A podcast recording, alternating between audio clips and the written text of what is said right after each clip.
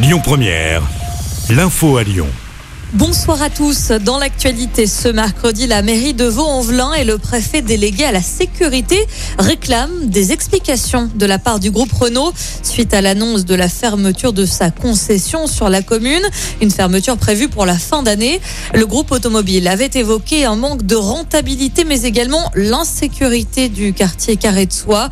La préfecture et la mairie condamnent la stigmatisation de la commune et de ses habitants.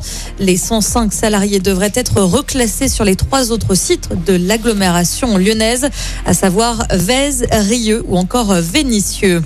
Attention sur euh, les routes. Après une phase de pédagogie, c'est le début des sanctions dans le centre-ville de Lyon. On le rappelle, la vitesse est passée de 50 à 30 km heure. Cet abaissement concerne 84% des rues de Lyon.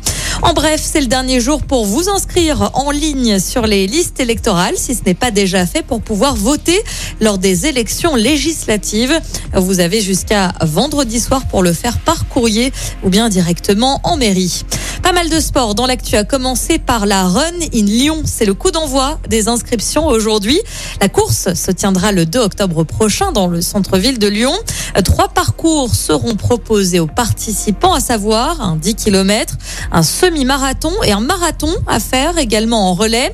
Une course solidaire de 6 km est aussi programmée. L'année dernière, l'événement avait rassemblé plus de 18 000 coureurs.